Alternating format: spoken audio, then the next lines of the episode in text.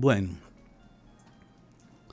a propósito de, que esos llamados regímenes socialistas o revolucionarios, no en Europa del Este, pongamos, como decía Fran Olivares hace poco, el caso de Cuba, los pretendidos casos de Nicaragua y de Venezuela en su momento, la llamada revolución bolivariana.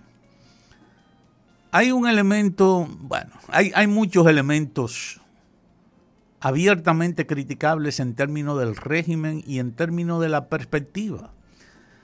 Muchas de las deficiencias en esos regímenes, incluso en la producción elemental, en la producción agrícola, sobre todo el caso de Cuba, que, hizo y que ha hecho varias reformas importantes después de la revolución.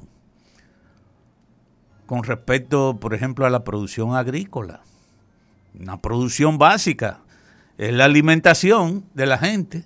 O sea, es un elemento básico, esencial, indiscutible, fundamental. No hay tutía. La agricultura es la base de la producción y de las economías en todo el mundo. Los países que no tienen agricultura tienen grandes problemas, grandes deficiencias en su economía, porque ni siquiera pueden garantizar la alimentación de la gente, de su población.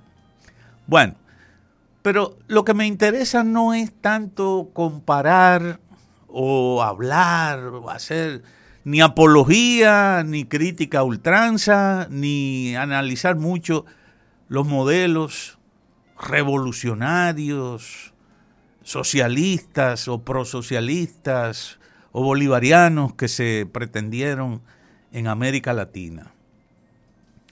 Lo que me interesa es también a veces ver y contraponer que en nuestro país muchas críticas que se hacen a la economía, a la gobernanza, se hacen pensando muchas veces en modelos precisamente de corte socialista.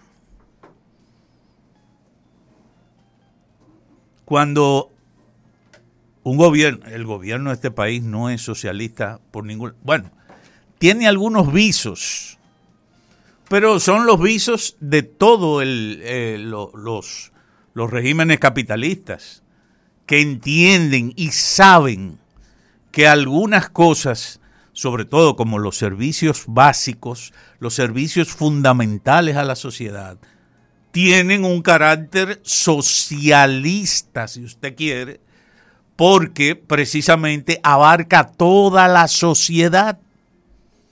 Son normas para toda la sociedad. La educación que se diseña en este país de una economía capitalista subdesarrollada, subdesarrollada, porque no, ni siquiera en los elementos básicos todavía somos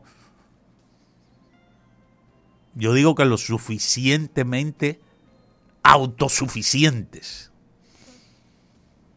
Ni en la agricultura. No podemos decir que eh, somos autosuficientes en agricultura. En algunos rubros sí lo somos, pero no en todos. Y en muy pocos, de hecho. Pero aquí solamente, por ejemplo, República Dominicana es autosuficiente en arroz, es decir, aquí se produce más que la cantidad de arroz que demanda, arroz que demanda el mercado. Y eso es, eh, digamos que importante, porque es el producto de mayor demanda. Pero no solamente se come arroz en este país, al contrario, incluso hay sectores de la economía, de, de sectores sociales, en el país que probablemente durante la semana lo que menos comen es arroz. Lo que menos comen es arroz. Es decir, que no se puede tampoco pretender que porque seamos autosuficientes en un rubro o en dos o en tres, no, no son solo tres ni dos productos lo que consumen todos los dominicanos.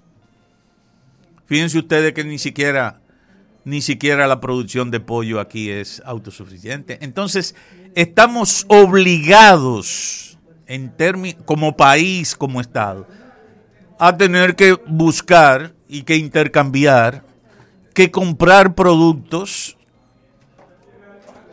que efectivamente son de gran demanda en la, en la alimentación diaria del dominicano. Pero no por eso, no por ese carácter, digamos que social o socialista, como usted quiera llamarlo, que tienen algunas disposiciones, el centro de la economía de la producción es, es socialista. Este es un país capitalista, hay libertad de empresa. Cada quien que puede producir, que quiere emprender, emprende e invierte en lo que cree, en lo que le place o en lo que entiende que le va a provocar riqueza, beneficio.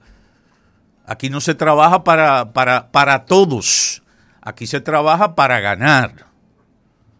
Y, el, y en el caso de los inversionistas, de los capitalistas, de los productores, de los empresarios, eh, todavía con mucho más razón. Aquí los productores, la empresa privada no produce aquí que para, para el Estado, para que el Estado distribuya todo lo que ellos producen. No. Entonces, asimismo como se hacen algunas críticas a esos otros sistemas pretendidamente socialistas, también debiéramos de tener o de utilizar el parámetro de que si somos un país capitalista, tampoco puede exigírselo. Y esto es en sentido general.